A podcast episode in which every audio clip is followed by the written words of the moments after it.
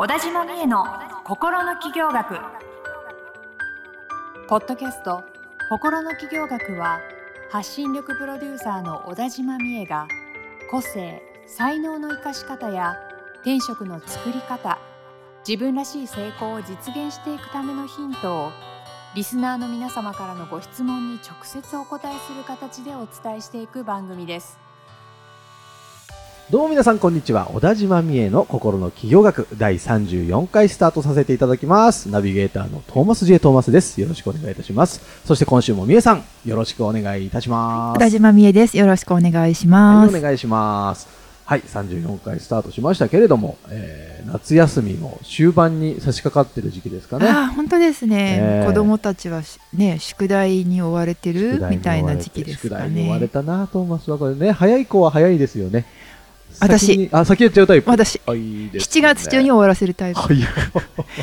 え、なんでできるんですか？いやもう正確なんですよね。あの、私はやらなきゃいけないことが、ま、ある状態でうんいることの方が苦痛なんです。へーやっちゃって、もうすべてフリーだっていうのを味わいたいんですよ。それは味わいたいですよ、僕だって。だ昔は嫌いなものを先に食べてああとは好きなものだけだっていうご飯の食べ方をしてた、まあ、今今は違いますけどね。えーあとそうね、まあ、いやね、まあ、好きなものは確かに先食べれるけど、宿題はどうしてもやれない。で結構ギリギリ派ですか？もう、夏休み終わってからやってましたね。私なんかそういう人がやっぱ羨ましいですね。いやっぱなんかやらなきゃみたいな感じになっちゃうんで、でええ。そう仕事始めた仕事始めた頃っていうか社会人になってからうん。も最初その癖があって、はいはい。なんかやらなきゃいけないことがあるとすぐやっちゃうんですよ、うんでも結局そういうのってなんかこう後からいっぱい変更になったりとかして、うん。やり直すあやったことが無駄になるみたいなことがいっぱいあって会社員になってから。でそれでなんか世の中の断りを学んであやれって言われたことすぐやっちゃいけないんだって学んで、でまあ、あの判別するようになったわけですよ。あこれは本当にややんなきゃいけないな、うん。これは待った方がいいなっていうのだんだん分かるようになるじゃないですか、そういうのって、う。ん賢くなりましたね。そう、先にやる人でも悩みあるんですね、そういう。ありますあります。へえ、もう先やる人が神だと思ってました、僕は。いやーまあ子供の頃はそれでよかったんですけど、大人になったらねやっぱ今では今ではそれできないですね逆にね。やっぱりいろんなこと何が起こるかわからないから、っうんうん。ていうのでまあちょっと待つものは待つっていうのを身につけましたうん私もへえ。大人になっていくんですね、そうやってはい。本当ですねマスは小学校の頃から変わってないですよ。いつも締め切りギリギリ動き出すのに。でそれで生きていけるんだからそっちの方がいいじゃないですか もうちょっとね、あの、計画的にやっていきたいですけどね。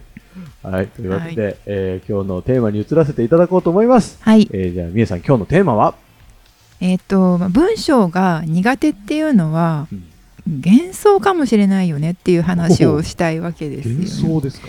まあ、っていうのはですねあの、まあ、私のね仕事柄文章苦手なんですはい。っていう方がたくさんいらしてくださるわけなんですね、うん。セミナーとか講座とかに。うん。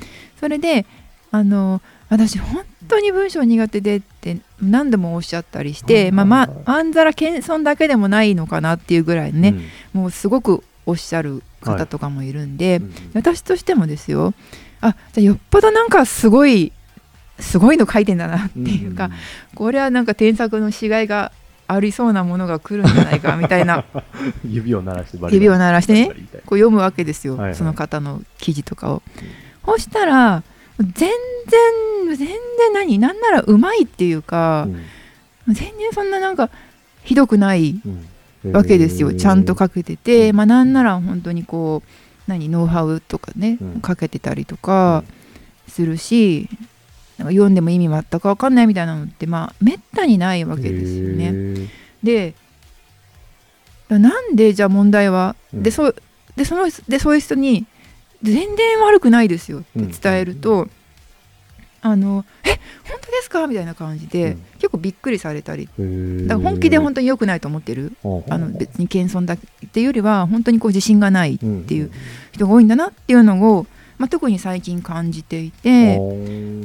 でそれってもそれが問題じゃないかってすごい私思うようになったわけなんですよね。ね。でなんでそんなに自信なくなっちゃってるんだろうって、思って考えてみたんですけど、うん。まあ、私の周りの話になっちゃうんですけど、はい。私はそのお客さんが起業してる人で、まあ、うん。ブログ書いたりとか、まあ、あのセールスレター書いたりとか、うん。っていう人が多いんでそっちのねあのそこでのこう文章苦手っていう話になってしまうんで限定的かもしれないんですけど、うんあのまあ、一つの原因はうん。なんかあの例えばこう企業塾とかで、うんそこの先生にこう添削が結構ダメ出しをされて、うんうんうん。あの苦手になっちゃった。なんかあ自分の分って全然ダメなんだみたいな。な全然面白くないし伝わんないんだみたいな感じで思っちゃったりとか、うん。あとはそのなんかまあ自分でやっぱりねあこの人うまいなと思う人の発信を見て、それと比べてあなんか私って全然ああいうふうに書けないなっていうふうに思っちゃったりとか、っていうのが、まあ、あとはやっぱりそのビジネスで、うんあのお客様を集めたいから書いてるっていうねみんな目的なので、まあ、書いてもやっぱりそんなに読者増えないなとか、あのお申し込みが増えないやっぱりダメなんだ私はみたいなうん。感じなのかなっていうふうに思ってて思ってるわけですよ。はい。でも文章っていう面で言ったら、うん。もう本当に全然書けてるんですよ。うん。本当に書けててまあちょっと言葉足りないねみたいな人もたまにいたりとか、うんあとすごいこう普通になっちゃってるねみたいなはいはい。のとかはあるんだけど、いわゆるそのなんて文章を書けない人っていないんですよねやっぱり。だってこの日本でに日本語教育受けてきて、まあね、識字率は高識字いですしね。率もほぼほぼ100%に近いぐらいうん。あっていろんなね、まあ、め仕事でメール書いてきたりとか、はいはいはい。友達とも LINE やったりとかでね。で本だって普通に読むし、うん。っていうのでみんな書けるのになんでそんな書けないんだろう書けない書けないって思うのかなっていうのが気になっててちょっとそこねへあの自信なさすぎ あ自信持って。ー自信なさすぎ。なるほど。なんだろうなんかやっぱりその起業家の発信っていうちょっと特殊なものだからうん。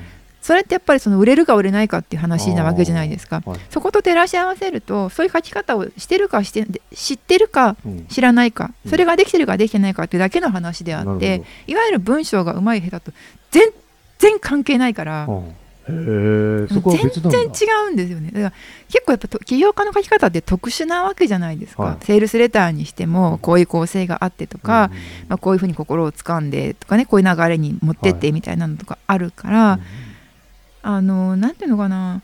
やっぱり、まあ、ある種すごい狭い世界の話なんで、その文章がっていう主語を変えた方がいいですよねやっぱりね。文章苦手って思うんじゃなくて、うん。あのビジネスの発信としてお客お申し込みがふ増える書き方を私はまだ知りませんとそれだけでいいと思うんですよ。文章は書けるんですよ私はと。うんうんうんっていうふうにあのちょっとし主語でかすぎるんでち ちっちゃくしてください。で冒頭の話じゃないですけど、その読書感想文だったりとか、はい、その小学校とかの作文の授業とか、なんかそういうとこから来てる気がする、文章本当にそう思うんでですよ。す。うん本当にそう思うんですよ。なんかあります？そういう感じたことって。いや、でも、うん。いまだにトーマスは文章苦手って思ってるタイプですけど、うん、やっぱりね、そういう夏休みの読書感想文なんて、それこそ終わってから書くわけですよ。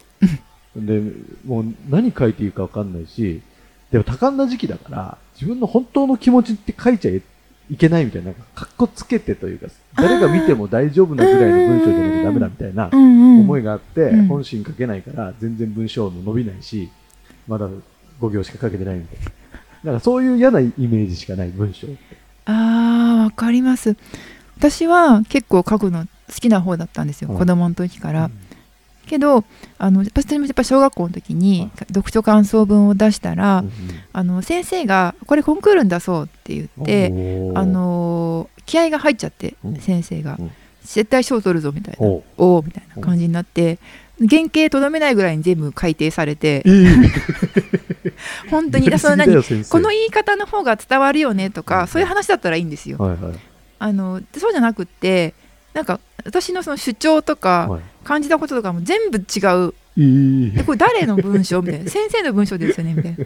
感じになって、うん。まあ、少なくとも私はそう感じたわけなんですよね。いっぱいこう本当に赤を全部入れられて。私が書き直してそれを元にでそれであの賞を取ったんですよ。千葉千葉県のなんとか賞みたいな感じで。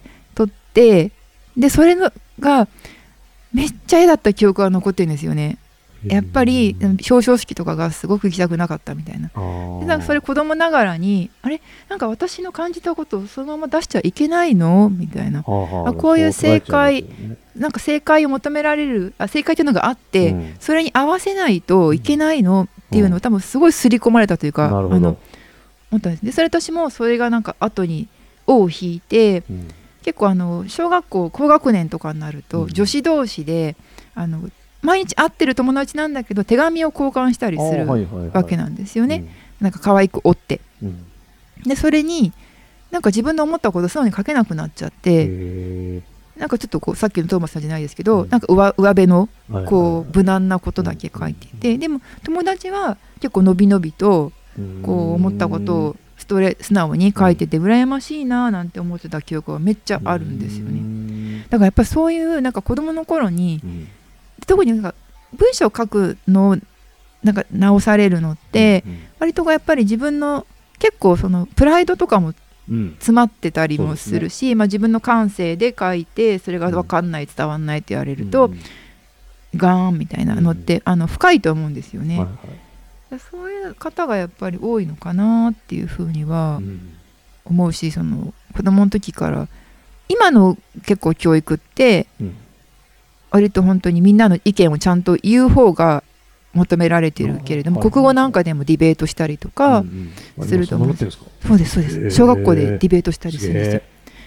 あの旅行に行くならどっち？みたいな。犬と猫どっち？みたいな。でい意見の言い方とか。そう。なんかすごい今はいいと思うんですけど昔って本当になんか例えば国語の物語読んで、うん。この時主人公何を思っていたのでしょうかそんなん知らんやんみたいな作者だって実は分かんないかもしれないよ、うん。みたいなことをでもこう思っていたっつってそれが丸か×かみたいな話だったじゃないですか昔って、うん。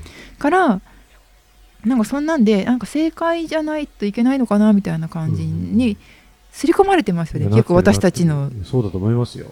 世代は特にそうかもしれないですけど、だから、えー何が言いたいかっていうとそれはじゃあやっぱ解き放ったらいいんじゃないですか？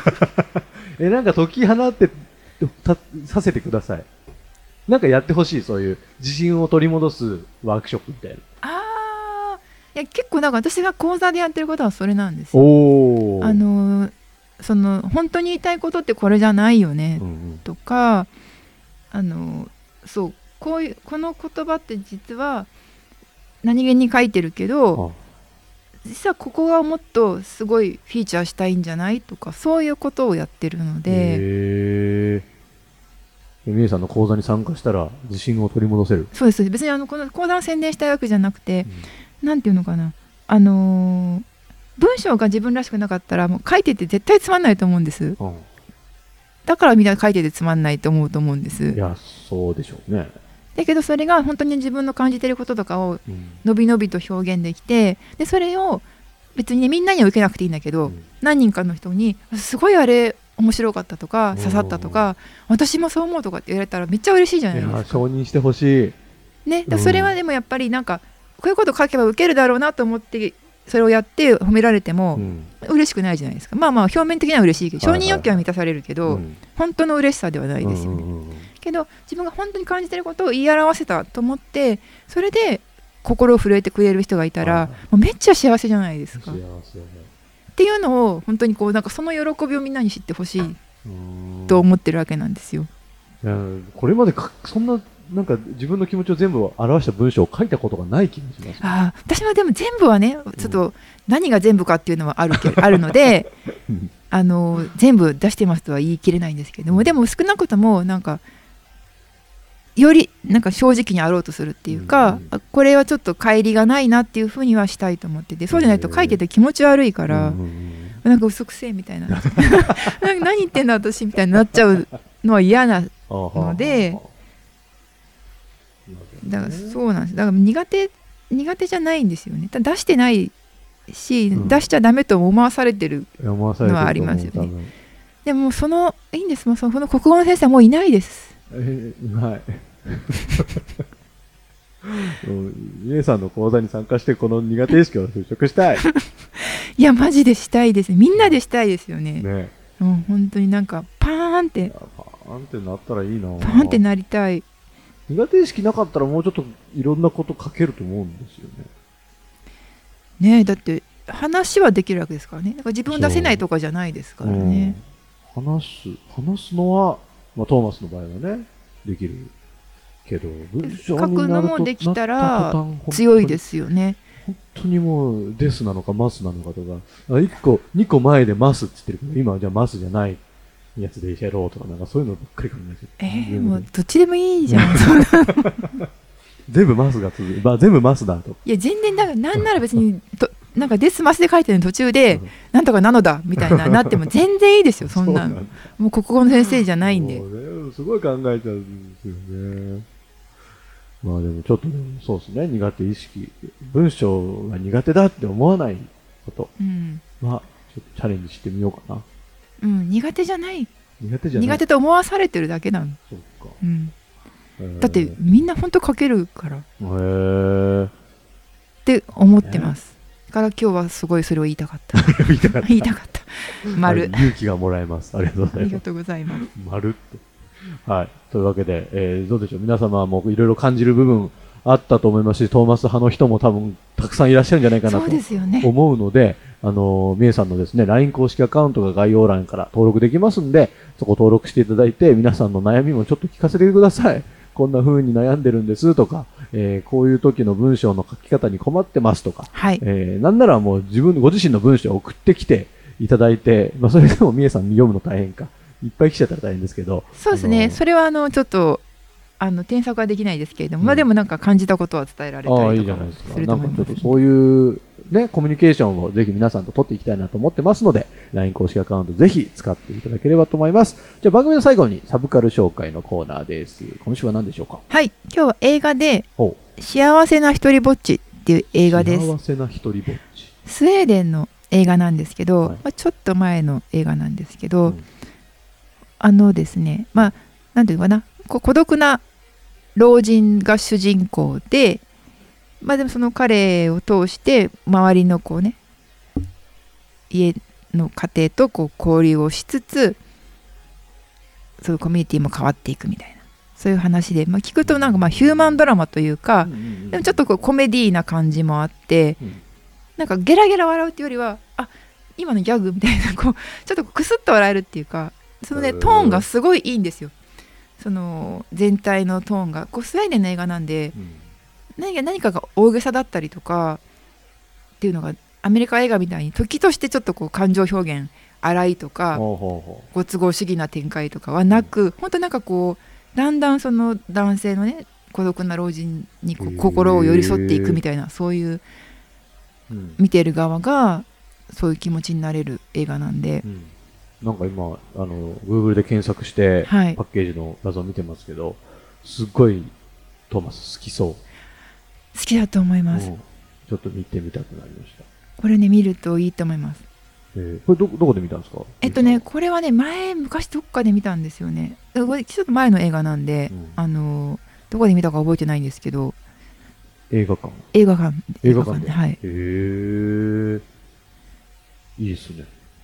これめっちゃおすすめですね。あ、アマゾンにも入ってます。アマゾン入ってるんですか、入ってるねそうな気がする、でこれなんかこうスウェーデンのなんだっけなスウェーデンで大ヒットして、うん。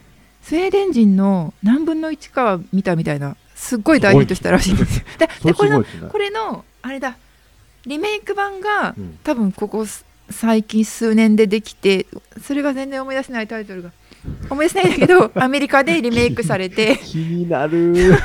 多分トム・ハンクス多分トム・ハンククス。しかも多分。ス これここ使えんのかな？わかんないですけどいいんじゃないですか。まあ、私はそのそのスウェーデンの映画のあの空気感がすごいいいと思うので、うんぜひこっちを見てほしい、えーまずはこっちを見てほしい。あ、プライム会員も見れるみたいです。アマゾンプライムあ、会員。もうぜひ見てください、ぜひ見てくえださい。ー、4.5ですよ、プライムのあで評価。評価高いですね。いや、本当になんか地味な映画と思いきや、まあ地味なんですけど、うんあのすごいなんかね、入ってくる。えー、見てみよう。ぜひ見てくだはい、さい。ありがとうございます。いつもね、本当に面白い番組、面白い映画とかね、音楽とかご紹介いただいてますね。レパートリーが増えて嬉しいです。ぜひぜひおすすめです。はい。はい。というわけで、小田島美恵の心の企業学第34回以上で終了とさせていただきます。美恵さん、今週もありがとうございました。ありがとうございました。今週のポッドキャストはいかがでしたか？概要欄にある小田島美恵 LINE 公式アカウントから小田島先生への相談をお待ちしております。些細な相談でもお気軽にご連絡くださいませ。それではまたお耳にかかりましょう。ごきげんよう。さようなら。この番組はプロデュースライフブルームドットファン。ナレーション土屋恵子がお送りいたしました。